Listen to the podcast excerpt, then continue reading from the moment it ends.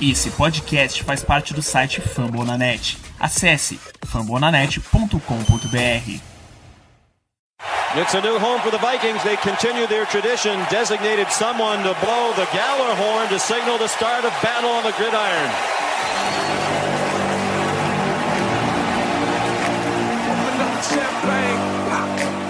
It's my house. Come on, turn it up. Uh.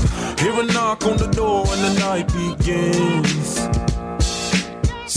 Brothers, sejam bem-vindos a mais um Vikings Brasil Podcast, o podcast oficial do Minnesota Vikings aqui no nosso país. Quem fala com vocês é o Rafa Martins, mais uma vez. E eu vou quebrar a regra hoje. Hoje vai ter Galahorn pra caramba, porque eu quero pro o Cleverton. Você toque agora, porque é campeão da NFC Norte, amigo, e merece. Toque. Já começou na hype Vem já.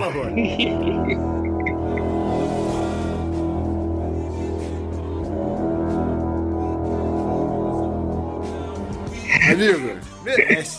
Campeão da NFC Norte, segunda vez nos últimos três anos, tem que respeitar o Minnesota Vikings, o maior campeão da divisão norte. Mais uma temporada bem sucedida, conseguindo tirar os nossos amigos de Green Bay. Falando nos amigos de Green Bay, um deles estará aqui com a gente hoje, o Guilherme Cohen. Chega no último bloco para fazer o preview da partida que vem. Mas, antes disso, chamo pra mesa Ramiro Pera. Tudo certo, Ramiro? Salve galera, salve torcida de sangue roxo, tudo certo, melhor impossível. Classificados, campeões da NFC Norte, Green Bay Packers fora da disputa de playoffs esse ano, só alegria, cara, só coisa boa. Passeio em Cincinnati, que a gente vai falar também no programa. Lindo. É, lindo, lindo. E hoje também tem novidade. Hoje teremos três participantes nessa mesa durante todo o programa. O terceiro, mais um torcedor do Minnesota Vikings, mais um sangue roxo chegando aqui. O primeiro convidado foi o Bira e agora o Barreto também, que é das antigas aí, veio falar um pouco do Vikings. Não conseguiu segurar a hype, né? Teve que falar um pouco aqui no podcast, Barreto.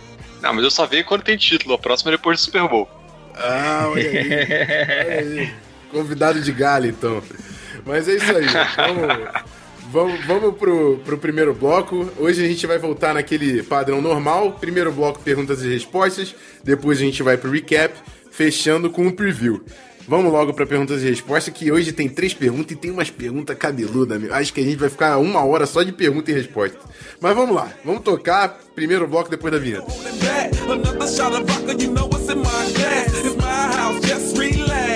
Another Welcome to my house. It's my house.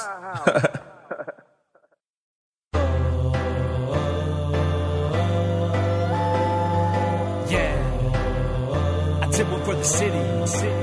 Let's go! Turn up Minnesota, NFC North, them bikes coming for ya. Isso aí, galera. Chegamos, chegamos no, no bloco que a gente faz essa interação, essa conversa com toda a torcida do Minnesota Vikings. Antes de passar para as perguntas, eu vou dar um salve para todo mundo que mandou pergunta. Lembrando, estou mantendo, mantendo também a- a- a- o padrão. Só tô pegando a galera que tá no Facebook. Mesmo que eu falo lá no WhatsApp, lembrando e tal, eu pego no Facebook. Então, Gabriel Rocha, Davi Morel, Davi Neto, Vitor Bosco, Tiago Dantas Lima, Fernando França, Vinícius Krasinski, eh, Bruno Coutinho, Caio Santana, Guilherme Cos, Rafael da Rosana, Gabriel Vasconcelos, o Sami Comissário, você me perdoa ter te deixado de fora, Rafael Bezerra, Eduardo Albuquerque Carneiro, o Ricardo Kareliski, espero que seja esse o seu nome, desculpa se eu errei a pronúncia, e o Marcos Alex, Skull Brothers, e parabéns, meus campeões da NFC Norte. Mas vamos para o que interessa, vamos para quem entrou na pauta. Vamos começar com a pergunta do Tex, que a gente já ia responder no, no outro episódio, e ele, ainda bem que ele me lembrou, para eu puxar ela de novo.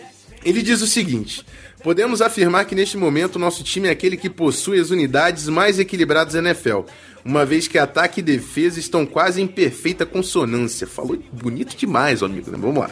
Contudo, sabemos também que o Special Teams desempenha papel fundamental no jogo do futebol americano. Nesse sentido, o que falta para o nosso Special Teams chegar ao patamar das outras duas unidades? Quais os principais pontos que Prefer precisa tentar melhorar no jogo? Skull, Skull Tex, e vou te dar a minha impressão.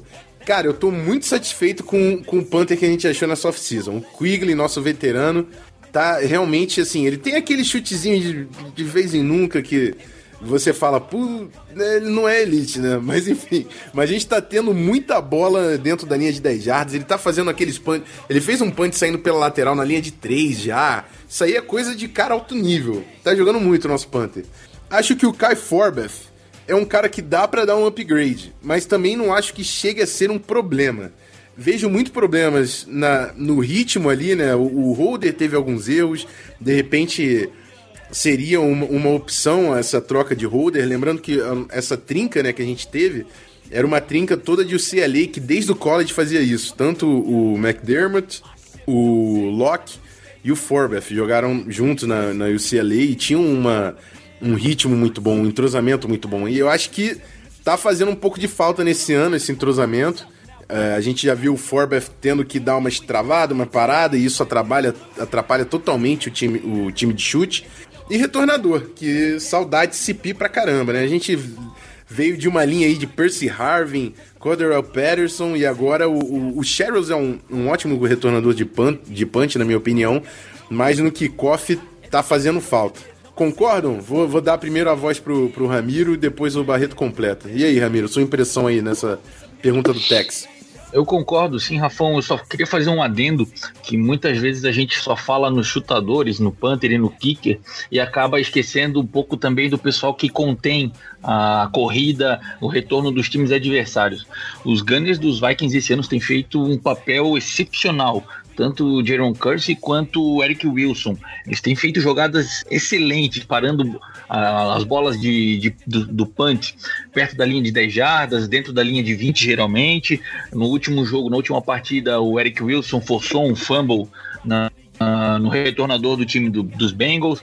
É, tem que lembrar, tem que levar em consideração também essa, essa parte que quase ninguém levanta, quase ninguém comenta, que é a chegada do time, a chegada dos special teams em cima da, da do, dos retornadores adversários. E eu concordo um pouco com o que o Rafão falou. Acho que só o que, que realmente falta para essa, essa equipe de, de, time de especialistas chegar a um patamar parecido com o um ataque com a defesa são os retornadores. Tem, tem ficado bastante a desejar, não reclamando do Sherrills, mas é uma temporada que ele tem feito abaixo do que ele já fez nos últimos dois anos com os Vikings. E o, o retornador de kickoff praticamente inexistente nesse ano. A maioria dos chutes foram touchbacks e quando corrido, quando tentado alguma coisa, foram poucas as jardas conseguidas. Barreto quer adicionar alguma coisa sobre Special Teams?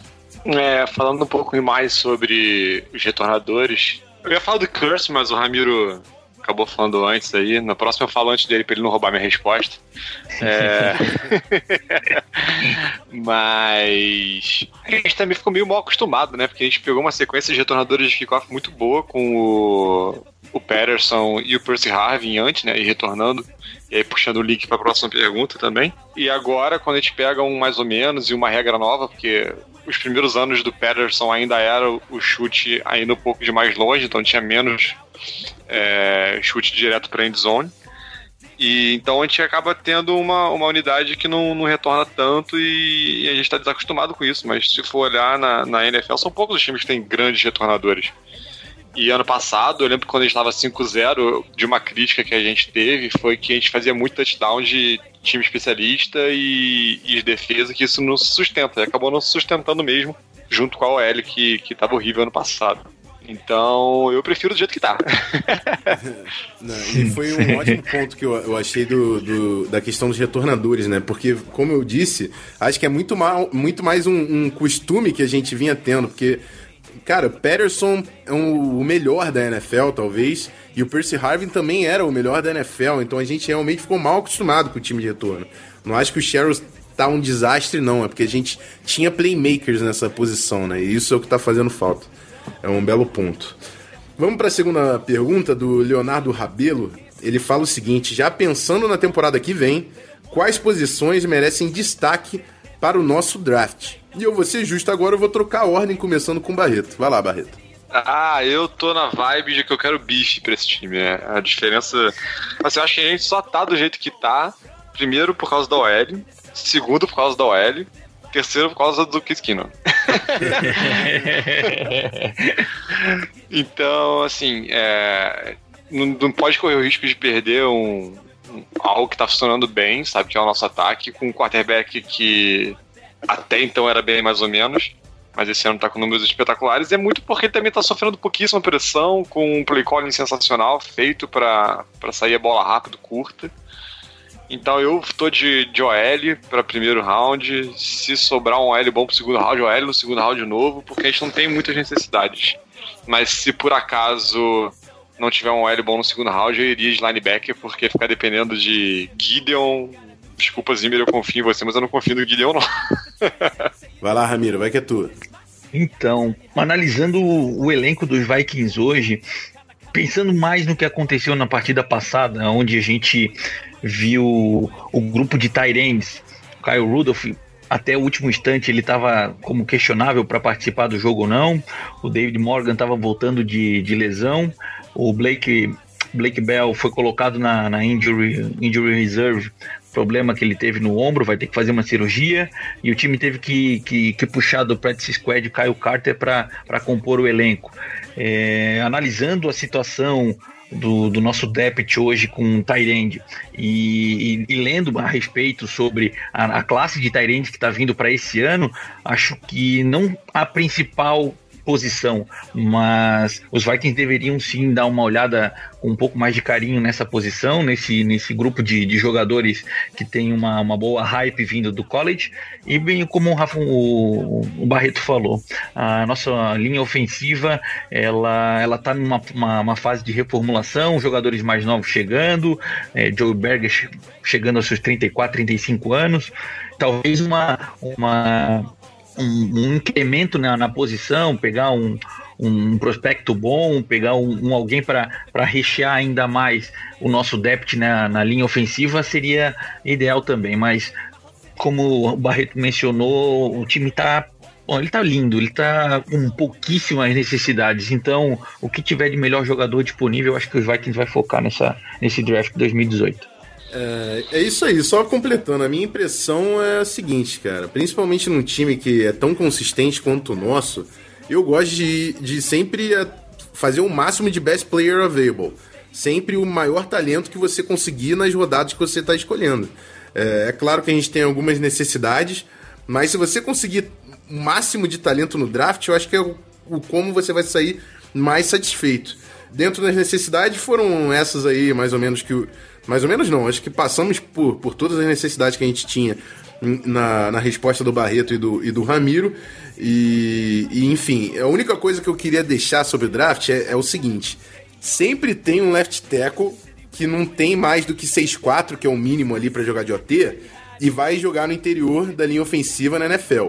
E os caras sempre dão certo. Foi assim com o Zach Martin, foi assim com o Cody Whitehair do Bears no ano retrasado. E vai ser assim no- com o Forrest Lamp no ano passado, que não jogou esse ano porque tava com lesão, mas ano que vem vocês vão ver que o cara vai jogar muito. Esse ano temos o, Aze- o left tackle de Georgia, que é 6'2, provavelmente vai jogar de guard ou até center. Pode ser um valor bem importante aí, acho até que a gente consegue numa segunda rodada pegar o cara. Enfim, eu tenho meus crushzinhos de OL sempre no draft. Esse ano, pelo menos, a gente conseguiu pegar um deles, que foi o Pat Alflin, que eu, desde o início do, do draft estava falando do cara. Vai que esse ano a gente pega um também e eu acerto de novo, né? É, de OL eu sei um pouquinho mais que o resto, eu me arrisco a, a falar umas dessa. Mas vamos para a última pergunta e eu acho que essa aqui vai ser a mais complexa. a gente vai ter que quebrar a cabeça um pouco aqui. Eu vou, eu vou fazer a pergunta e eu já vou dar uma sugestão para a gente matar ela mais rápido. É o seguinte: Pedro Brigido pergunta se esse time de 2017 é mais completo do que aquele time de 2009 que chegou na final da Conferência Nacional, né? Na, a final da NFC com Brett Favre, Adrian Peterson, enfim. Vamos falar, vamos falar. A minha sugestão é o seguinte, quero saber se vocês topam. Vamos grupo por grupo fazer essa votação e a gente vê o que ganha no final? É, maneiro, gostei. É, eu acho que é mais fácil assim pra gente definir, né? Vamos começar então pela posição de quarterback. Brett Favre Case Keenum. Kino MVP. com uma das melhores temporadas da carreira aos 40 anos, absurdo que o Favre fez em 2009, ou o gigante Case Keenum nesse ano? Vamos começar. O, o Barreto, eh, Barreto é Keenum mesmo? Cara, então, eu tô abrindo aqui rapidinho pra ver, comparar as estatísticas do Keenan desse ano com as estatísticas do Brett Favre. Estatística não, cara. Estatisticamente. Eu quero que você, no- na sua impressão, por favor. Você tá querendo falar Cara, Keenum, você tá querendo assim, up. o, o... Não, porque assim, o, eu acho que o, o... Ó, vamos lá. É complicado separar o QB do que tem em volta dele, né? É, O QB pelo QB ele não faz nada, se não tiver um bom time em volta. Então, quando a gente pega o... Ah, eu já vi eu quebrar a porra do protocolo que a gente combinou. É... cara. Pode ir, pode ir. É, ele tinha o Adrian Peterson, começa por aí, né? Aham. Então, com 24 anos, auge, chegando no auge, no- o auge dele foi em 2012, né? Mas ele chegou, arrumou uma posição que a gente não conseguia de jeito nenhum. Ele chegou, lembro daquele jogo do Greg Lewis que é, 90% dos torcedores do Vikings já aí sabem, palavra por palavra, o que, que o Paul Allen falou naquela narração que tá no início do podcast. E se eu fosse escolher, cara, que é duro, bicho. Mas eu vou ter que escolher o Brett Favre. Dá no coração, mano. Foi, foi cinco minutos pra explicar, mas foi de Favre no final. Ramiro. Foi. Olha, eu sou suspeito em falar.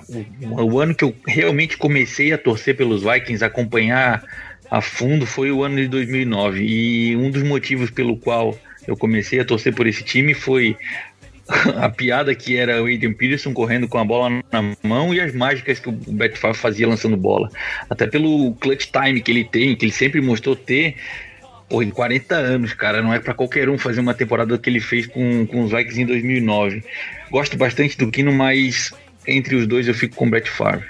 Jogou todos os jogos em 2009, com 40 anos. Sim, é verdade. Respeito, respeito. É, eu poderia me abster, já que já tá decidido, mas eu faço questão, cara. O Brett Favre com 40 anos, tendo ah, uma das melhores, se não a melhor temporada de toda a carreira, sendo que ele passou, passou toda a carreira em Green Bay, né? Tendo a melhor aqui, sensacional. Uma pena que não veio o título, mas enfim. Eu tenho a esquecer, camisa né? dele. Dores antigas, dores antigas. Mas quarterback fica com o time de 2009. Vamos pro backfield, running backs. Running backs. Adrian Peterson. E aí, é o seguinte, a gente tá falando do time de 2017, a gente tá falando de um Viking sem Dalvin Cook. Eu vou falar pra você. Eu acho que não faz diferença, né? AP, precisa? Precisa rodar? Não, AP. AP. AP. Então 2009 ganha mais essa. Vamos agora 2 a 0. com wide receivers. Wide receivers, a gente tinha, caraca, hein? Sidney Rice, Percy Harvin e Bernard Berrian. Esse ano temos Adam, filho de Odin, Dylan, Stephen Diggs e Jarvis Wright ou Lacon Treadwell, que vocês preferirem colocar como wide receiver 3. E aí, passo a bola. Quem, quem responde primeiro? 2017. Já puxou o Ramiro pra 2017. Você, Barreto? Isso é fácil, 2017 sem. com o pé nas costas. É, até voltando um pouquinho, eu acho que o Brett Favre fez os wide receivers de, 2010 de 2009 e o- os wide receivers de 2017 estão ajudando a fazer o Case Keenum também. Bem levantado, Barreto, é É, verdade. eu acho que esse aí é o argumento. Eu acho que esse aí é o argumento. Eu acho que o Thielen e o Diggs são grandes armas pro Favre. E o Favre levantou pro Favre, pro Kina. E o Favre levantou demais o Sidney Rice, tanto que ele foi pro Seahawks e fez bulhufas por lá. Nada! E, enfim, mas o Percy Harvin é um cara que tem um lugar no meu coração. Queria que ele não fosse tão diva, cara. Se esse cara tivesse a vontade do Thielen, ele ia ser um monstro em Minnesota. Mas eu vou ficar com 2017 também. 2017 levando a primeira aqui no grupo de wide receivers. Vou, vou tentar acelerar pra gente não gastar muito tempo nisso. Ends, Vicente Shanko e Jim Clay Saucer ou Kyle Rudolph e David Morgan. Quem puxa? 2009. 2009 pro Barreto. Ramiro, já sabe o que é que eu respondo? Cara, eu vou puxar 2009 também. Mesmo gostando bastante do Kyle Rudolph e do trabalho que tem feito o David Morgan esse ano. Pô, que dupla. Não, não tenho o que falar, cara. Um, um dos únicos Tyrants que usava 40 e ficava legal, velho. Pô, não tem como falar mal desse grupo. Mas vamos elogiar o David Morgan também, porque assim, eu li uma estatística hoje de que quando ele tá em, em, em campo e o Vikings corre, a média do primeiro contato que o running back sofre é só com 2.9 jardas. Cara, eu, eu acho que uma dos, um dos maiores problemas com, no, ti- no jogo com o Panthers teve o Pat Alflin, mas eu, eu acho que a gente sentiu muito a saída do Morgan. É um cara que bloqueia demais. Inclusive, o, um amigo, eu tenho um amigo pessoal que é Tyrande da seleção brasileira. Na verdade, é fullback, né? Que a seleção brasileira não joga muito bem com Tyrande, mas ele é Tyrande no Vasco, o Jay JP Fabris. Barreto jogou com ele também, né, Barreto? Conhece? Joguei, dei muito teco nele. Mas quando ele não era esse, esse ogro, né? Quando ele não era o Hulk ainda. Era, mas já machucava já. Tá certo. Mas enfim, ele, ele é Tyrande, né? Estuda pra caramba a posição, tá na seleção brasileira, é um dos maiores, é um dos melhores aí do país. E ele. Joga um muito. dos caras que ele idolatra é o David Morgan. E isso é absurdo. Pro- pro- assim, ele reconhece, cara, esse maluco bloqueia demais. E, e o, eu sei que o JP é um cara que valoriza isso. E inclusive ele mandou mensagem no Twitter pro David Morgan falando isso, né? Que, cara, eu não sei se você vai responder, mas só queria dizer que, pô, tu bloqueia pra caramba, isso me admira muito numa época que Tyrande cada vez mais é pegar a bola e pegar touchdown.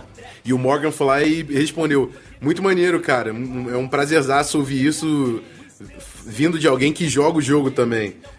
Passando esse episódio, assim, mas é só pelo respeito que eu já tenho pelo David Morgan.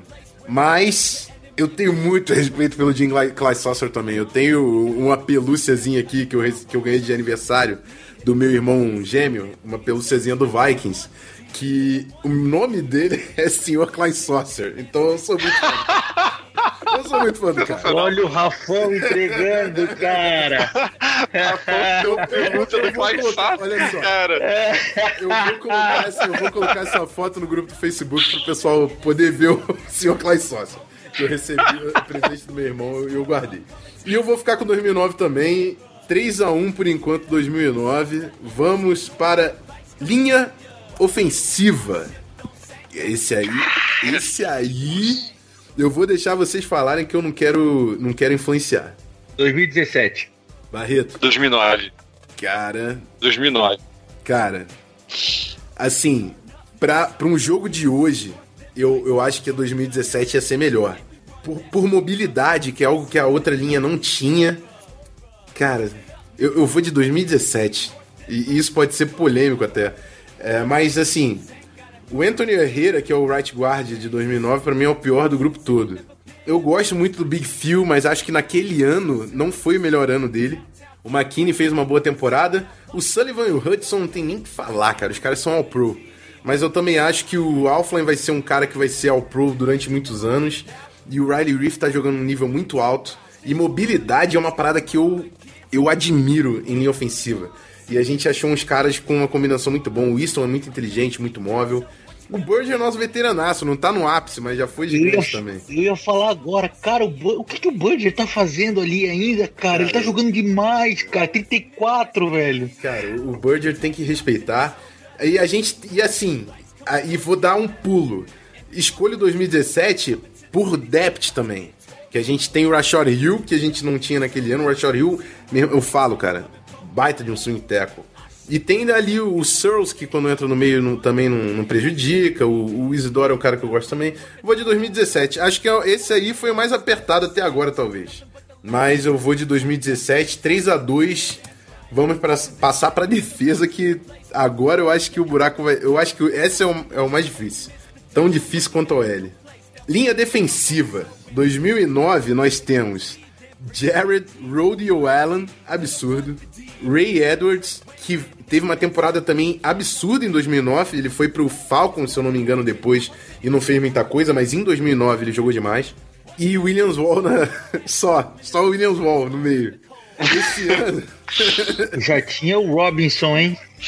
já tinha o B-Rob na, na reserva, isso é verdade. Não, não, não sei se ele participou tanto nessa temporada, mas já tinha. Esse ano, Daniel Hunter e Everson Griffin, Linval Joseph. Esses três são absurdos, mas tem o Tom Johnson ali, que tá fazendo uma temporada também que ninguém pode falar nada, não pode botar defeito.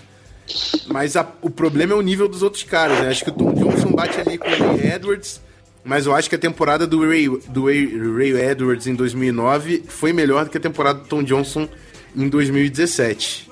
Eu vou começar botando 2009, fala vocês. Vai, Ramiro, primeiro. Não quero me complicar agora, não. Caraca, não, eu já vou te complicar com um aperto no coração, mas eu também acho que 2009 foi espetacular, cara. Vai ser muito difícil um, um Williams Wall que a gente, cara, só de lembrar de Ray Edwards e Jared Allen jogando juntos, meu cara. Não, 2009, 2009. Barreto Webster, não quer falar? Não, é, eu vou de 2000. É com aperto no coração de novo, porque eu gosto muito do. Do Griffin, um cara eu acho sensacional quando você vê as entrevistas, É o um jeito dele, personagem. no jogo. Não, é um, um baita, uma baita pessoa, um puta jogador, joga demais. Mas George Allen era, era sensacional e Williams Wall fala por si só. Eu nem lembro do Ray Edwards, que era boxeador também. Mas, é, cara, 2009 e assim, 2017 tem potencial de, de chegar próximo, mas 2009. Isso aí. E, e eu digo o seguinte ainda: se a nossa defesa sobreviveu alguma coisa em 2009, foi por causa exclusivamente da linha defensiva. E a gente vai botar isso à prova agora, partindo pro grupo de linebackers. Na época, E.J. Henderson, Chad Greenway e Ben Lieber. Esse ano, eu, eu só vou falar Anthony Barr e Eric Kendricks, eu não preciso nem falar o terceiro, e eu já fico com 2017. entendeu? Até porque a gente joga muito em níquel, né? A gente joga muito com, com o Mackenzie Alexander, o Terrence Newman em campo, que são dois níquel jogando em alto nível, mas ainda assim, pra mim linebackers é 2017, com todo respeito ao gigante do Greenway, mas o Ben Lieber era mediano, não comprometia, mas também não fazia muita coisa, e o AJ Henderson foi bom durante algum tempo, mas não acho que estão no nível de, de Barr e Kendricks. Concordam, discordam? Vamos lá. Fechado. 2017, 100%. Não tem, acho que não tem comparação. Esse grupo. ó, ele fala por si só. O que o, Eric Kendricks e o Anthony Barr têm jogado junto. A química que eles dois já, já trouxeram de UCLA. é, só se transformou, só se con- concretizou em All Pro, em nível NFL. Já acho que não tem mais o que comentar. Agora, agora eu percebi o seguinte.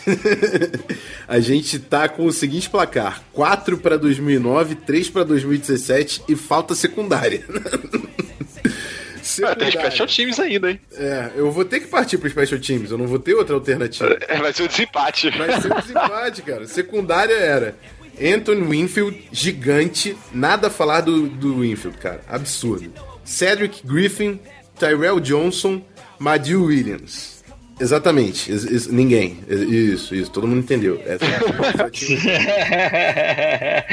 O- Esse ano temos Professor X, Xavier Rhodes, Trey Waynes, queimador de línguas de Rafão, é, Harrison Vigilão. Smith, Harrison Smith e Andrew Senderro. Quer tocar? Minha Tira- paixão platônica. Tira o Trey Waynes e entra o Terrence Newman, tira o Newman, entra o Mackenzie, tanto faz. Ainda fico... Tira o Senderro, coloca o Harris também, É, segura as pontas. 2017, eu fico com 2017. Isso é, isso é indiscutível, né? Barreto também. Cara, é- Vai- fala- Não, não, assim, 2017 sem dúvida, até porque se você pega Tyrell Johnson pra comparar com Cara, não dá, não dá, não dá. Senderro, você ainda vai amar o Senderro, olha que louco isso. Mas. Desculpa, gente, não consigo. Existe- Minha implicância com o Senderro é muito alta. É. Mano, um detalhe legal assim é que o, o Zimmer ele era treinador de, de, de secundária, não era? No Dallas Cowboys, muito tempo atrás. Sim. É, e o, em 2009 o nosso técnico de secundária era o Leslie Fraser, não era? Acho que era, cara. Não, não vou, deixa eu ver aqui. Eu deixa eu, ver tenho- aqui. Eu acho que eu tenho aqui. Eu tenho quase certeza que era. Coach Brad Childress, coordenador ofensivo da Bell e o coordenador defensivo Joe é o Woods. Les- Leslie Frazier. Não, Joe Woods era de defensive backs. Defensive back. Ah, então era o Woods. É, então ele era de o defesa, Leslie, não era? o Leslie Frazier era Mas é. Mas o Leslie Fraser era um bom coordenador de defesa e mesmo assim ele nunca conseguiu acertar essa defesa, né? É uma pena, porque eu acho que a gente não foi campeão do Super Bowl por causa da nossa secundária. A gente tomava muito ponto. E esse ano é o extremo oposto, é 2017. Se você tirasse metade da, da secundária de 2017 e botasse outros, outros caras mais ou menos, ainda seria 2017. Isso aí. Então, amigos, 4 a 4 empate técnico. Quem vai de- decidir a parada é o Special Teams. Special Teams nós tínhamos Ryan Longwell e Chris Cluey como kicker e punter. E o retornador, eu sei que o Percy Harvin era o retornador principal. Não sei se tinha mais alguém, porque na minha frente não aparece nada sobre retorno, retor de, time de retorno. Eu tô usando o Pro Bom, teve alguém porque o. Percy Harvin só jogou oito jogos, né? Isso, com certeza. Mas vamos lá, vamos lá. Vamos contar com o Percy Harvin. Vamos contar com o Percy Harvin? Vamos, Eu acho justo. né? Beleza. Então tá. Ryan Longo, Chris Cluey e Percy Harvin. Ou Kai Forbeth, Ryan Quigley e Marcus Sherrills. Quem leva? 2017 só ganha no Panther. 17 só É verdade. 2, né? É verdade. 2017 só ganha no Panther. Se Mas quer ver a gente chegar em conclusão. Quer ver a gente chegar em conclusão nenhuma agora? Ah, se tirar o Percy Harvin. Overall, Não. Se você considerar o coaching staff, empata o jogo. Caraca, com certeza. com certeza. Se considerar a, a equipe técnica, a coaching staff, empata e Ah, ainda, co- acho, ainda acho que vale dois, hein? eu ia falar agora, deve valer dois, cara, porque o que esse time tá fazendo conjunto. Assim, fico, a, o meu- a minha ideia então não resolveu nada, porque deu empate. Se a gente considerar special teams e coaching staff, que eu acho importante. E eu vou, eu vou falar então, vou na lata aqui, irmão. Vou começar Ramiro Barreto, depois eu. 2017 ou, 2000, ou 2009? Ramiro. 2017. Barreto. 2017 sem dó.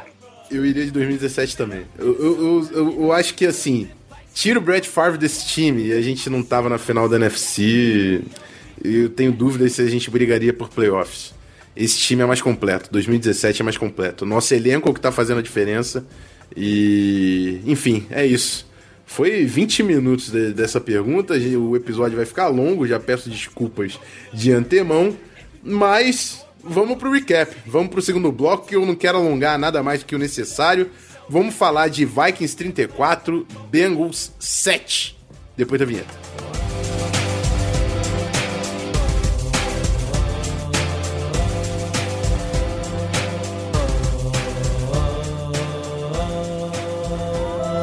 Keep them prayers up for five.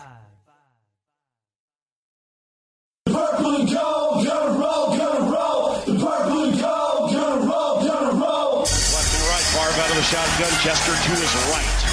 Third down, 12 seconds to go in the game. Niners lead by four. Favre back to pass, comes to the left. Eight seconds left. He gets away from the pressure, fires to the end zone. It's caught! It's Greg Lewis! Touchdown!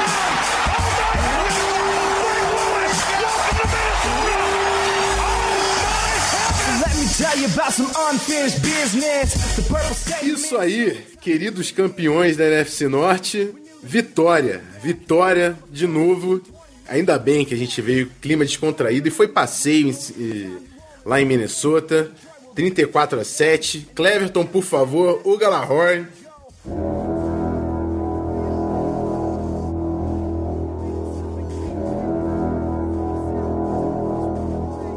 Case Keenum com mais um jogo extremamente sólido. Errou o quê? Três passes?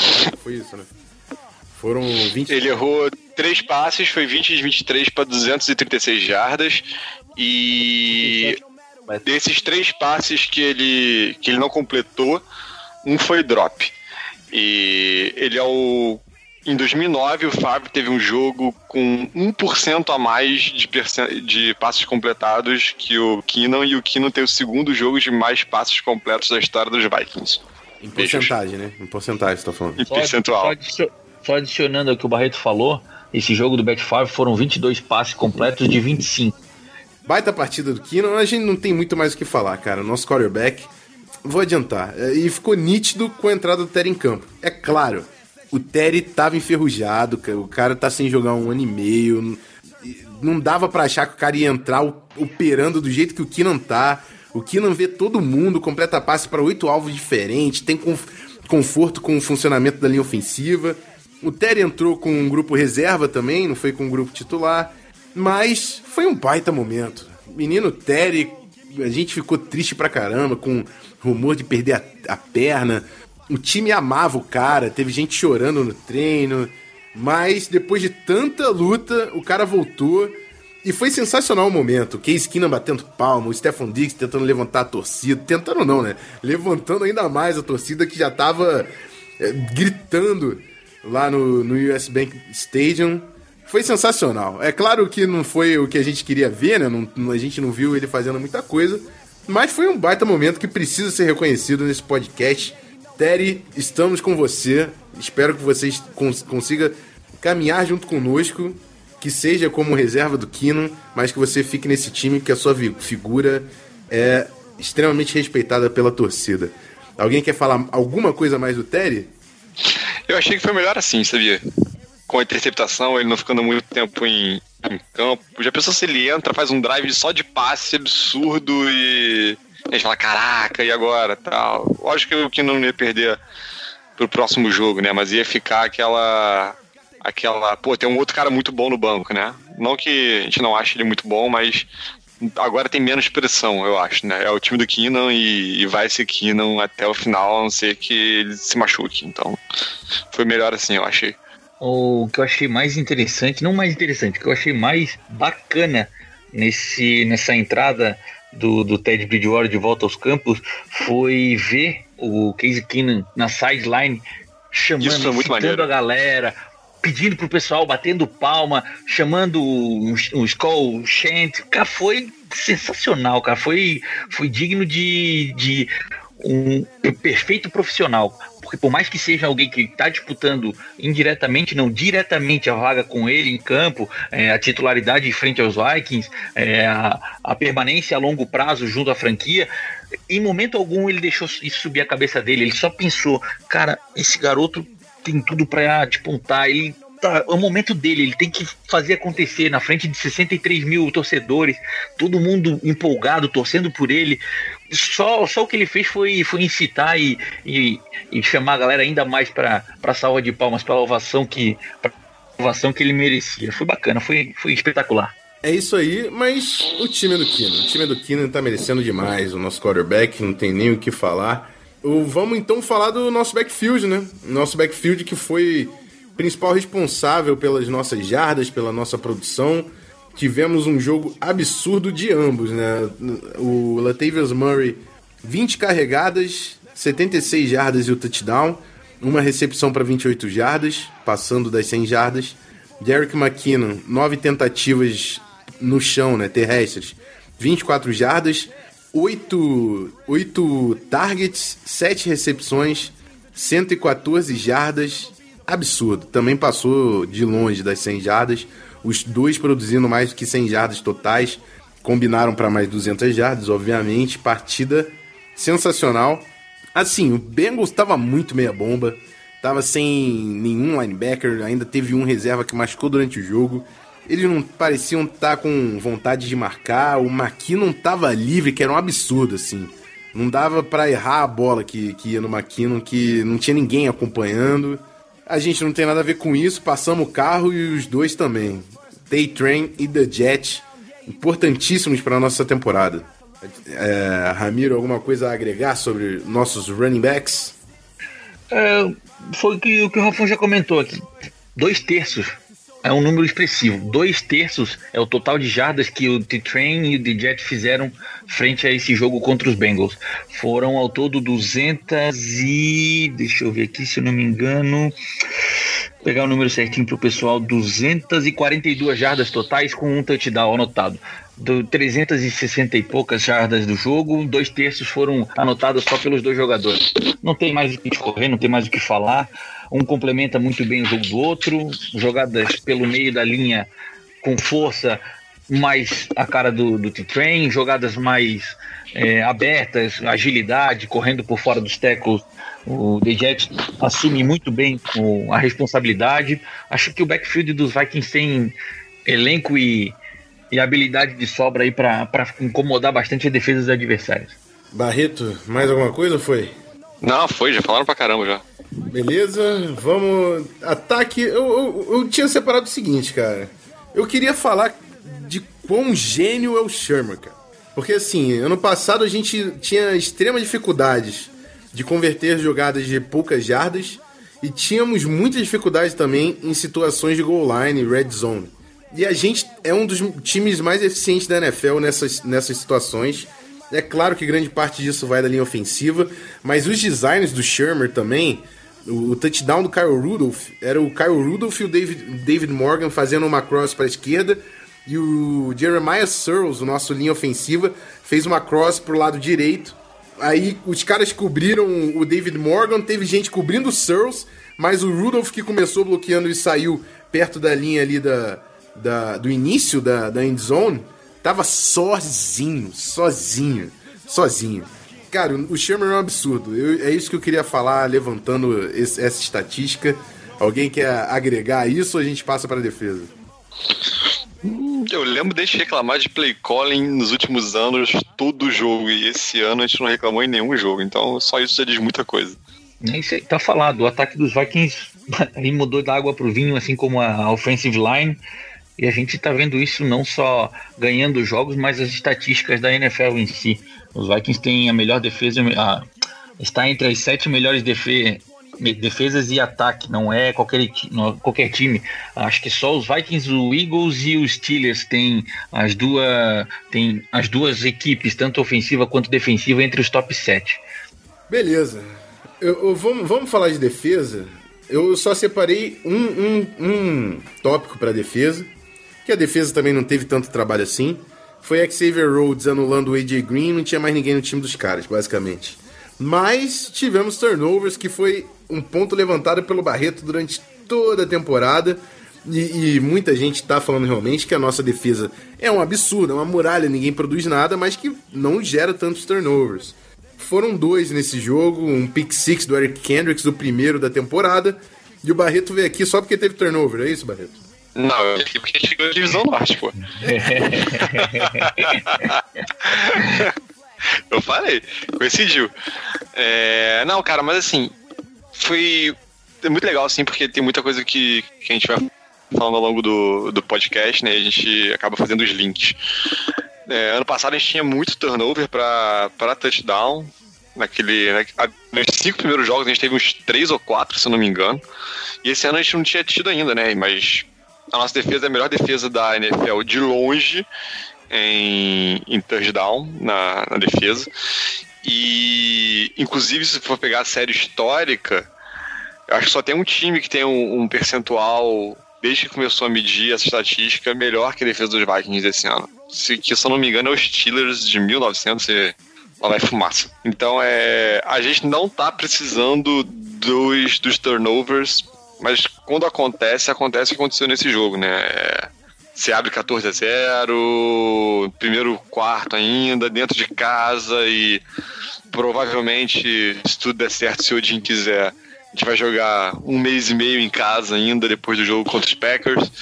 E aí vem o barulho, vem o Skull Chant, vem Galahorn no intervalo, tem tambor, e aí não.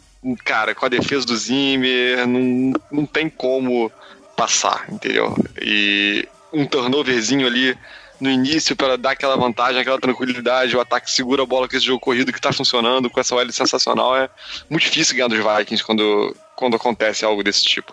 Só adicionando ao que o Barreto falou agora sobre a defesa dos Vikings em third down, ela tem a média de 26, 26% só cedidas nas jogadas de terceira descida. E no jogo contra os Bengals, os Bengals tentaram 13 terceiras descidas e conseguiram anotar só uma. Isso aí, terceira descida a gente continua mandando, né? Eu vou terminar o bloco falando de um ponto que até vou puxar aqui a pergunta do Rafael Bezerra, porque encaixa. Eu tava dando uma olhada aqui nas perguntas do Facebook e ele di- dizia quais são os pontos fracos que devem ser ajustados nessas partidas restantes para o time chegar na sua melhor forma nos playoffs. E a gente viu que foi um passeio, e o Vikings não teve a menor dificuldade, mas a gente teve muita falta, não é o primeiro jogo, tá sendo razoavelmente recorrente, a gente tem problemas com falta, e isso num jogo muito apertado vai fazer diferença sim. Contra o Bengals foram 11 faltas e 93 jardas, quase um, um campo inteiro. O campo de futebol americano tem 100 jardas, para quem não, não tem na cabeça. Foram 93 jardas de penalidade. Foi passeio, mas não dá pra ficar fazendo 93 jardas de penalidade e um puxão de orelha ali que eu tenho certeza que o Zimmer tá dando na galera. Vocês identificam algum outro ponto fraco além das faltas? Vamos passar para perguntas. Tem alguma coisa que tem que melhorar no Vikings? Kicker. Pelo amor de Deus, eu tô... E cara acertou um fio de gol, bicho. Que ele, a bola bateu na trave, entrou. Outro extra point, ele quase errou também, passou pertíssimo na trave. Ele tem que acertar mais isso, cara. Ele tem que ser mais consistente, mas o Kai tá aparecendo em momentos importantes, assim. Quando. Ah, sim, ele tá sendo clutch, mas. É... é, mas não dá pra ficar errando, sei lá, um fio de gol e aí ser clutch com outro fio de gol. Pô, acerta o primeiro. É, Ramiro, você tem algum outro, alguma outra coisa que você puxa ou é, é isso mesmo, problema de faltas e, e é isso? É isso aí, Rafão. 11 faltas numa partida. É, 11 faltas numa partida é algo para se, se levantar um, um sinalzinho de alerta. Não é algo que pode passar despercebido, até porque isso, querendo ou não, influencia bastante no momento, na, na concentração dos jogadores. CD first down, foram dois first downs cedidos por conta de faltas, é algo que pode fazer diferença numa partida mais apertada. Não, não foi o caso nesse jogo contra os Bengals, mas no jogo contra o Carolina, por exemplo, foram apenas duas. Mas se fossem essas 11, o jogo talvez não teria sido tão apertado como foi. Perfeito, é isso aí. Eu tenho um ponto polêmico. Ah. Quando foi a última grande partida do Diggs? Quando foi a última grande partida do Diggs, só entrando no Fantasy, de cabeça eu não, tenho. Pois é, isso, isso pode ser um problema. Se o Diggs não aparecer e marcarem bem o Thielen em alguma partida. Se a gente pegar uma defesa tipo a dos Steelers, uma defesa do Eagles. Eu, é, eu, eu, eu acho que pode vir a ser um problema. É um ponto polêmico, é um ponto polêmico. É, eu entendo, mas é eu acho que é o seguinte, quando o Diggs não produz, o Thielen, ta- é porque o Thielen produziu, assim, é difícil ter um jogo que os dois não É, produziram. esse é o ponto. Então o Diggs também é importante quando o Thielen produz, porque ele chama atenção. Esse, esse jogo ele foi muito bem. É claro que, Foram cinco cara, aquele, nesse jogo. aquele passe do, do Keenan, pelo amor de Deus, aquilo ali é passe de Brett Favre, sei lá. Foi uma skinny post, cara. Aquela janela é, é muito difícil de acertar. Que passe do Keenan.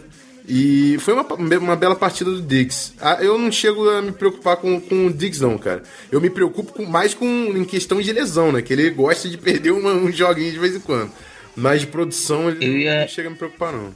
Eu ia adicionar exatamente isso, Rafão. Acho que a última partida que o Diggs fez, despontou e foi o diferencial foi antes da, da lesão que ele teve. Foi antes da lesão, exatamente. É, e- depois disso, é, o, fa- o fato de não ter o Diggs em campo por duas, se eu não me engano, foram dois jogos que ele perdeu, né? Isso, É, mudou mudou o, o, o comportamento do Case Keenum em campo. Não que antes ele não procurava os outros recebedores do time. Ele procurava, ele sempre escaneou o campo. Mas os passes eram muito concentrados na direção do Thielen e do Diggs. Diggs e Thielen. Tanto que até a semana 6, semana 7, se eu não me engano, os dois figuravam entre os, os cinco wide receivers com mais recepção. Com mais jardas recebidas.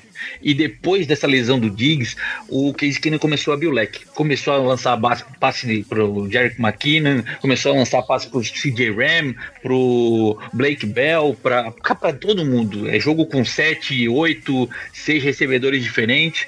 Então, talvez um, um pouco menos de Stephon Diggs em campo tenha aberto a opção e, a- e o leque de, de oportunidades para o Case Keenum. Isso aí. Caraca, maluco, o Ramiro tá muito vaicudo. É, é, Essa hype aí tá, tá, tá complicada, né? A gente tem dois jogos contra times. A gente tem que falar, né? Inferiores ao nosso. O Packers, né, a gente vai falar da situação toda do, do Aaron Rodgers, se joga, não joga no bloco que vem. E o Bears na, na última semana também, que não tá fazendo muita graça para ninguém, não. Mas é isso, então vamos pro bloco final. Sai da mesa o Barreto e dá lugar ao Guilherme Cohen pra gente falar um pouco sobre Packers e Vikings em Lambeau, em Green Bay. É, previsão de tempo ruim, jogo complicado. Vamos falar um pouco mais no próximo bloco. Valeu, galera. Se o Sapão quiser, se o Rafão quiser. Ih, Sapão, voltei na época de mamute. É, Vamos fazer a final ainda. É, então, exatamente. Se o Rafão e o Ramiro quiserem, quando ganhar outro título, eu tô de volta. que seja o Super Bowl. Purple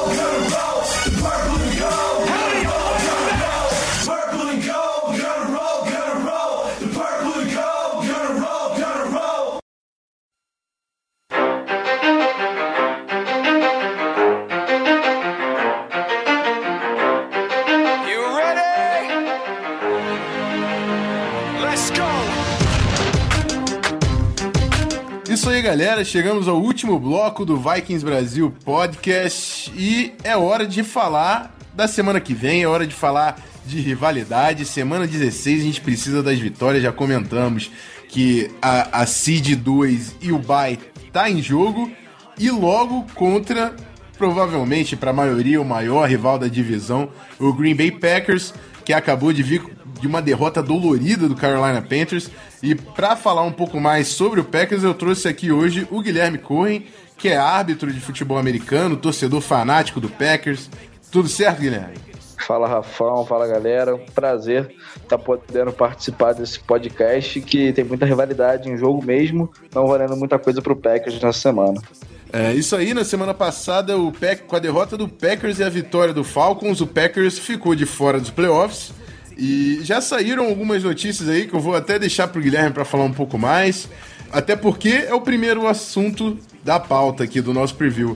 É, sobre a atuação do, do Aaron Rodgers, né? Que teve três touchdowns e três interceptações, então foi é, altos e baixos nesse jogo contra o Panthers. E, so, e, eu, e, a pergunta era: acha que joga na semana que vem? Só que já bateu a, not, a notificação, né?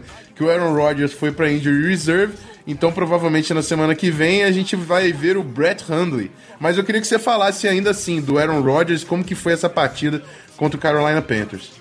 Então, a gente qualquer pessoa que gosta de ver um bom futebol americano estava ansiosa para para essa volta do Aaron Rodgers. Uma contusão da clavícula nunca é uma recuperação fácil. Muita gente achando que no primeiro, na, na primeira pancada que ele sofresse, ele poderia machucar, até que ele resistiu bem às investidas da, do Carolina Panthers. Mas ele voltou um pouco sem ritmo, né? Ele lançou umas interceptações um pouco afobadas, coisas que não são do feitio dele, mas o problema não vejo que é o Aaron Rodgers, é muito mais a defesa, que é uma coisa que que nessa intertemporada pro Packers, que já começou hoje, né? Vai, vai ser muito importante. Agora a gente vai com o Brett Hundley para esse jogo, é, sem dúvida. É mais para botar o garoto para jogar mesmo, não tem por que é, expor o Aaron Rodgers a um risco maior, dar mais ritmo ao Hundley. Quem sabe colocar o Joe Callahan, que foi trazido de volta pro, pro elenco principal então vamos ver como é que o Packers vai se portar diante de uma eliminação precoce, né? Duas semanas antes de acabar a temporada, o Packers já não tem mais chance nenhuma, né? É, isso aí, mas é, é claro que grande parte disso foi a ausência do, do Aaron Rodgers, melhor jogador do Packers, um dos melhores aí da NFL. Para mim, só é ele o Brady ali, não tem. É complicado. Mas, enfim, vamos ver Brett Hundley e já puxando um pouco aí do assunto do ataque, que eu queria falar que você falasse do supporting cast, né? Das peças ofensivas além do quarterback. É, o Devante Adams é um cara que eu tô vendo que tá tendo uma temporada é, produtiva, mesmo sem a presença do, do Aaron Rodgers. A gente já viu alguns nomes de running back ali, tanto o Ty Montgomery no início, quanto o Jamal Williams e o Aaron Jones, que eu tomei um come no Fantasy com o Aaron Jones, que eu dei o Jimmy Graham nele e me ferrei. Mas enfim, são talentos ali no, no backfield do Packers. Eu queria que você falasse o que, que você acha do grupo ofensivo. Você já falou que vê mais problema na defesa do que no ataque. Mas queria que você desse uma impressão pra gente dessas outras peças do Packers no, no grupo de ataque. Então, é, se a gente for olhar para esse time do Packers hoje, muita gente bate no Ted Thompson falando que ele é um general manager fraco. É, só que a gente tem que olhar e ver que ele trouxe três running backs no draft, um, uma atitude bem ousada e graças a Deus deu certo, né? Porque o Montgomery machucou, entrou o Aaron Jones, que machucou, entrou o Jamal Williams. O Montgomery saiu da temporada, ficou Aaron Jones e Jamal Williams dividindo um pouco o snap e deu certo. Então a temporada não foi de todo ruim para o Packers. O Davante Adams é, é, um wide receiver que, desde o começo da temporada, já era dito que ele ia ter mais atividade, mais toques na bola. Foi assim, quem sumiu um pouco foi o George Nelson, né? Que a gente vê que sem o Aaron Rodgers, ele, ele entrou num, numa falta de, de atividade tremenda. Faltou muita muito plano pro George Nelson, porque parecia que ele era uma válvula de escape pro Aaron Rodgers, não deu certo.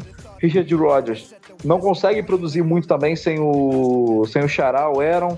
ficou um pouco mais pro Davante Adams. Inclusive, já subiram a hashtag PayAdams para botar uma extensão boa para ele, porque hoje, se o Packers perder o Davante Adams, para repor não é muito fácil, né? É, o Vikings sabe bem, teve muito, muita dificuldade, principalmente na posição de wide receiver, que a gente já tentou lá com o Trevor, Coronel Patterson, foram dois jogadores de first round que não, não vingaram ainda, né? Ainda a sorte que a gente achou lá no finalzinho do draft as nossas a, a salvação do time de Minnesota. Mas enfim, passando do, do, do ataque, eu queria. Você já falou que a defesa é o maior problema. Eu, eu sei que o nome Don Capers dá calafrios para a torcida de Wisconsin. Mas eu queria que você dissesse o problema é só o Capers ou você vê também problema de elenco, buracos nessa defesa de Green Bay? Rafão, quando a temporada começou, é, o Packers trouxe no draft o Kevin King, trouxe de volta o Davon House, que não era uma unanimidade na equipe. É, teve um pouco da ascensão do Josh Hawkins. Falou-se muito numa possível evolução do Ladarius Gunter, porque no ano passado, quem acompanhou de perto viu que o Packers estava uma verdadeira mãe. É, naquela final de conferência contra o Atlanta Falcons, o Hunter ele era um cone pro Julio Jones fazer a volta, né? Porque estava muito fácil pro, pro Julio Jones e foi uma preocupação. Esse ano, com as contratações, trouxe o Ahmad Brooks também pro outside linebacker, não tá dando. O Don Capers é um coordenador defensivo que não consegue montar planos de jogo que façam o Packers chegar competitivo. Eu tava vendo uma estatística que o Packers foi o único, único time na NFL que cedeu touchdowns em todas as vezes que os seus adversários chegaram à red zone. Então, assim, é preocupante. É, o Packers teve muita lesão. E assim, não dá para você almejar alguma coisa quando você já não tem seu quarterback e sua defesa ainda fica capengando. Então, o problema é o Capers pela criatividade, pelas ações dele e pela forma com que ele reage ao jogo. E o pior de tudo é que a nossa secundária é fraca. Às vezes eu fico pensando se a solução não era trazer um cornerback de mais peso. O Gilmore na intertemporada talvez fosse uma opção, mas o Packers vai apostando. Você vê que jogadores que eram do Packers e tiveram sucesso em outros, como o caso do Casey Hayward, que vai, bombando em, em São Diego, em Los Angeles, e o Micah Hyde, que ano passado teve uma temporada incrível, não continuou, hoje faz falta e, e tem cinco interceptações pelo Buffalo Bills, né? Então, assim, são, você vê que o problema não é só o, o jogador, né? O problema é quem gere esse, esse elenco, essa defesa. É isso aí, o, o, o Hyde realmente tem, tem, é, tem uma presença importante na secundária do Bills. E o Casey Hayward está sendo um dos melhores corners de toda a NFL. Lá em Los Angeles está tendo uma temporada absurda realmente com o Chargers. Realmente movimentações que aí fazem pesar, né? Não, não, deveriam ter acontecido, deveria ter valorizado um pouco mais ali. É claro, o, o trabalho do Capers deu uma mascarada nisso tudo. É, eu vou passar agora para a parte de pergunta e eu vou começar com, com o Ramiro. Queria saber se você preparou alguma pergunta para o Guilherme, Ramiro. Preparei sim, Guilherme. É, a respeito da comissão técnica, não digo só do, do McCarthy, mas como o, o coaching staff inteiro. A gente tem visto aí, principalmente no Twitter, vários torcedores, a imprensa local falando um pouco sobre, é, questionando sobre as decisões dos técnicos, as escolhas das jogadas e dos jogadores, e como tu mesmo falasse agora há pouco, é, a manutenção das, da, das peças que foram desenvolvidas pelo time ao longo da, das temporadas passadas. É, existe alguma alguma especulação ou alguma informação correndo pela, pelos jornais em, em, em, Green Bay sobre uma possível mudança da parte da coaching staff do Green Bay próxima temporada, não? Então, até agora eu não vi algo concreto sobre sobre alguma mudança no coaching staff. Já tem petição para demitir o Don Capers, é, mas eu, quando o pessoal fala demitir o Don Capers, eu não vejo o Mike McCarthy vindo junto nesse, nessa demissão. Porque muito da, do sucesso que o Packers teve desde que o, o Mike McCarthy chegou, se deve também ao trabalho que o Mike McCarthy fez com os quarterbacks, né? Esse desenvolvimento que ele teve. Então a culpa da defesa não é do Mike McCarthy, é exclusivamente do Don Capers. Mas eu já vi muita gente tentando é, criar uma hype para Marvin Lewis vir para Green Bay. Não, não acho que, que vai rolar, mas eu acho que a solução não vai ser demitir o, o Mike McCarthy. O Don Capers é um bom início para uma reformulação, mas tem muita coisa que precisa ser revista, muita coisa que a gente não consegue saber porque a gente não está no dia a dia. Deve, devem haver mais problemas do que apenas o Don Capers, só que precisa melhorar o, a linha defensiva, precisa melhorar a secundária. São coisas que o Packers não conseguiu se adequar durante o ano que é um reflexo dessa temporada ruim. É, porque o Aaron Rodgers sempre mascarou muito isso, né? Um time mais ou menos, um time medíocre na literalidade da palavra e que sempre tinha o Aaron Rodgers correndo atrás e conseguindo jogos incríveis e que ficou evidente a fraqueza do Packers sem ele, né? Beleza. Uh, continuando na parte de perguntas, eu queria saber se você, Guilherme, tem alguma pergunta, alguma curiosidade sobre o time ou a temporada do Vikings até aqui. Eu queria saber do Rafão ou até do Ramiro, gente saber como é que vocês veem como que o, o Vikings conseguiu se manter no alto nível é, com a saída do Sam Bradford, aí chegando o Case Keenum, que nunca foi unanimidade em nenhum lugar, e agora com o retorno do Bridgewater, como é que vocês veem essa disputa aí dos quarterbacks para um, um futuro próximo? É, então, o, o, problema, o futuro próximo eu acho que não tem muita dúvida, que o, o Case Keenum não vai perder o lugar de titular nessa temporada jogando nesse nível. Ele realmente está muito consistente. E uma coisa que eu falo também, sempre que movimentam, né, estão movimentando bastante o nome do Pat Shermer, o coordenador ofensivo, para vagas de head coach. E eu sempre falo, cara, se eu fosse, se eu fosse o time que contratasse o Shermer, eu ia trazer o, o, o junto, cara, porque foi um casamento que deu certo, porque o, o, o técnico ofensivo do Vikings realmente soube fazer um esquema nas, nas, nas virtudes do, do Keenum, né? Sabendo aproveitar e sabendo moldar muito bem o, o, o quarterback, limitando os erros e as situações que ele se sente inconfortável.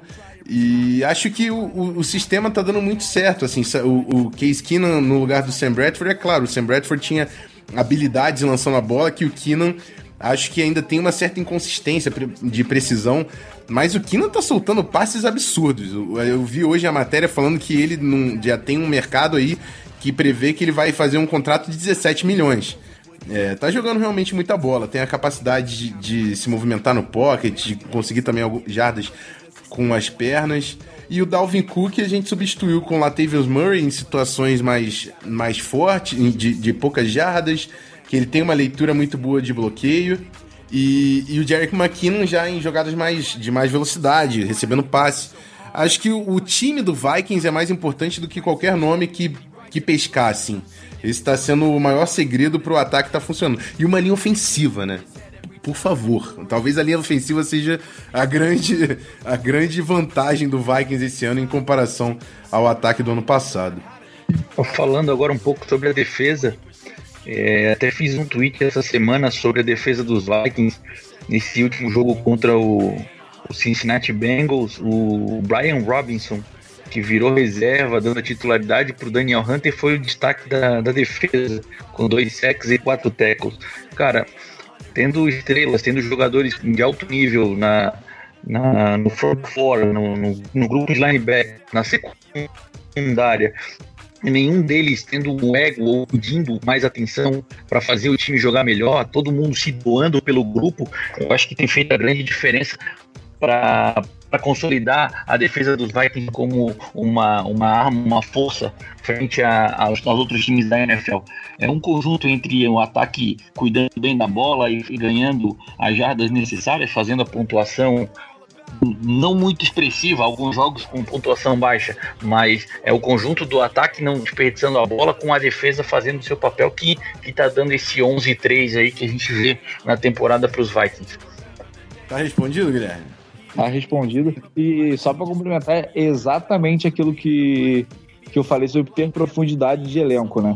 Você vê que o, o Minnesota não perde qualidade quando quando faz a rotação, pelo menos na linha, na linha defensiva, né? Porque eu até vi o, o Rafão chorando sobre a linha ofensiva com as lesões que tiveram contra o Carolina, né?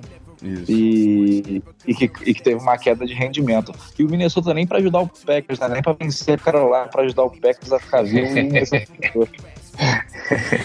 Mas assim, até na linha ofensiva a gente tem, tem depth. O problema no Carolina é que foi muita gente. Porque a gente já jogou sem o left guard, sem o right tackle, sem o right tackle e o left guard. Jogos completos, assim, não foi durante o jogo, não. A gente entrou com o right tackle reserva, left, o left guard reserva.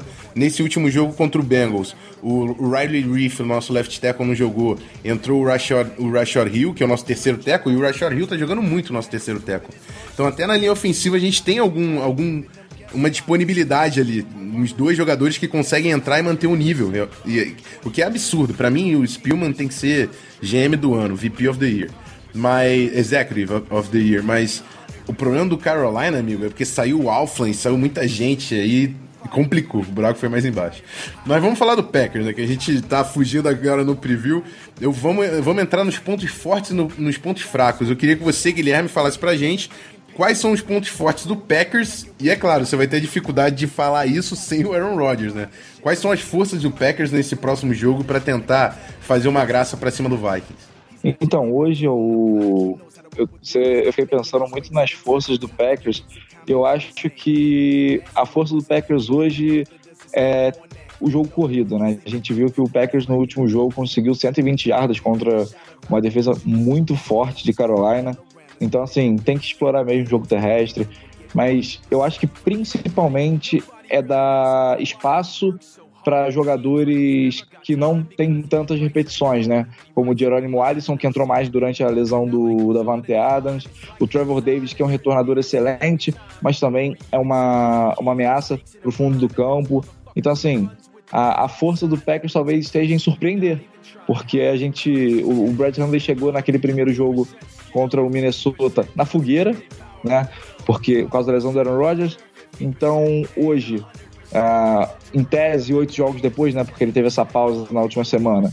Você você tem um quarterback mais maduro, né? Um quarterback em evolução. Então, é deixar o, o Brett Hundley jogar livre, sem pressão, basicamente, né? Porque não tem mais nada a perder, então deixar o garoto mostrar o que ele realmente é. Talvez explorar um pouco mais o, o dom que ele tem de correr, talvez explorar um pouco mais é, o Richard Rodgers mesmo, porque ele não tem sido muito ativado, Lance Kendricks, e essa é a força, né?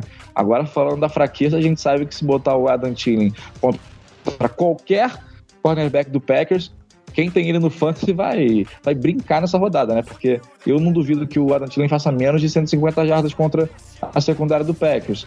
Então, a defesa, a defesa do Packers é extremamente o ponto fraco. O Case Keenum, que está tendo boas leituras, é, conseguindo distribuir bem a bola. Eu acho que o ponto, o ponto do Vikings é, é o jogo aéreo nessa partida. E o McKinnon, se ele fizer com o Packers o que ele fez contra o Bengals, vai ser assim, um passeio. Mas tem que ser otimista, né? Com certeza, até porque é em, em Green Bay, né? No Lambeau Field, e parece que vai estar frio. É, é o jogo que tem cara de que tem tudo pra complicar, né? Vamos ver como é que vai ser pro Minnesota. Mas.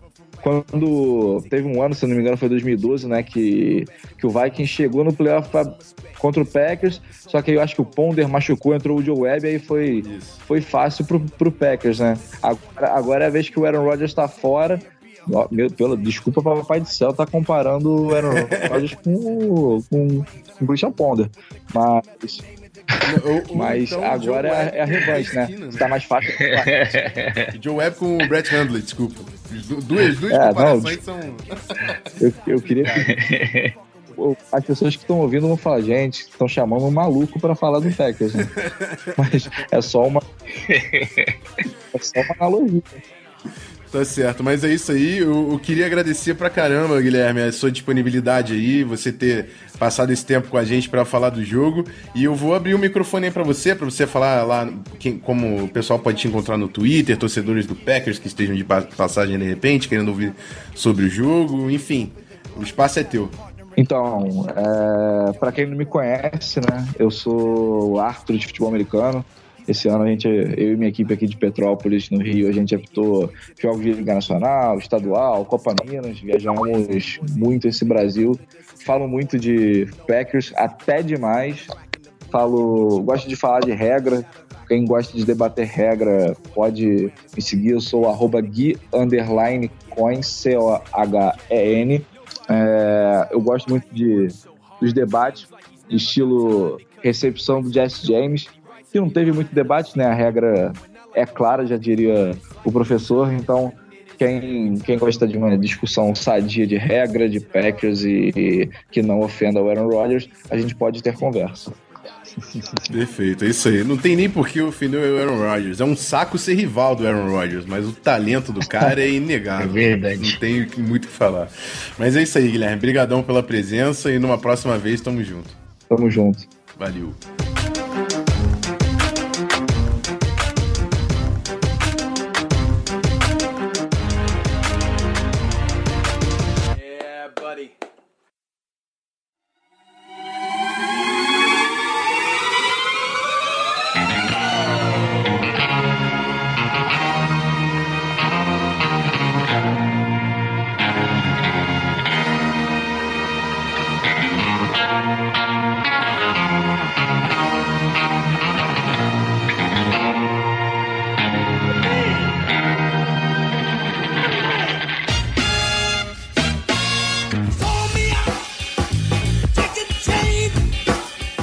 Galera, chegando ao final, mais um episódio.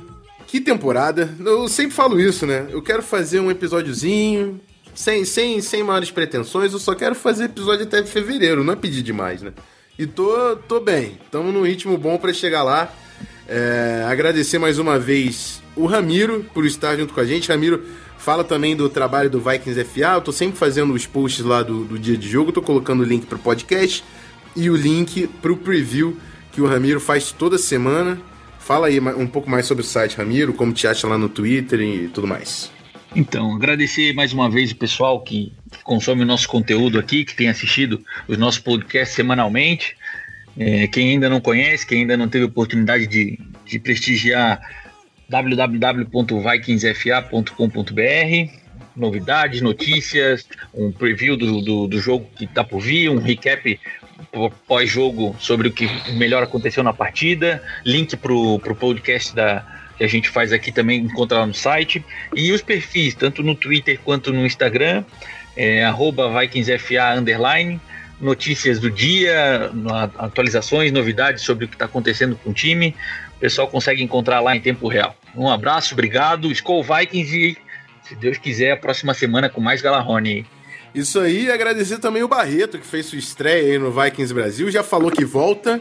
Mas ele, ele, ele falou que só volta em. Ele só quero chegar aqui com título, entendeu? Cheguei agora de chapéu de divisão e só vou voltar com o anel na mão também. Não tem essa.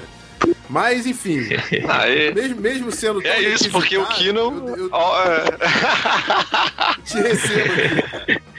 Ah, cara, vai ser um prazer de novo, foi muito legal, né? É um pouco diferente, eu fico a semana toda esperando pelo, pelo podcast, né? fico mandando meme lá no grupo, fico cobrando vocês e participar é, é muito gratificante, muito legal.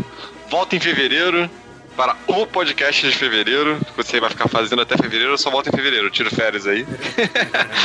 e para zoar um pouco com vocês e, e, falar desse time aí que a gente gosta pra caramba. Skol! É isso aí, é isso aí mais uma vitória se, se Odin quiser na semana que vem.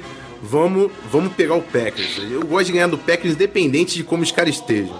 E eu quero semana que vem estar tá aqui falando de vitória do Packers e tá falando da gente estar tá mais próximo da, da bye nos playoffs, que é importantíssimo também pra gente. É, mas é isso aí. Até semana que vem. Skol!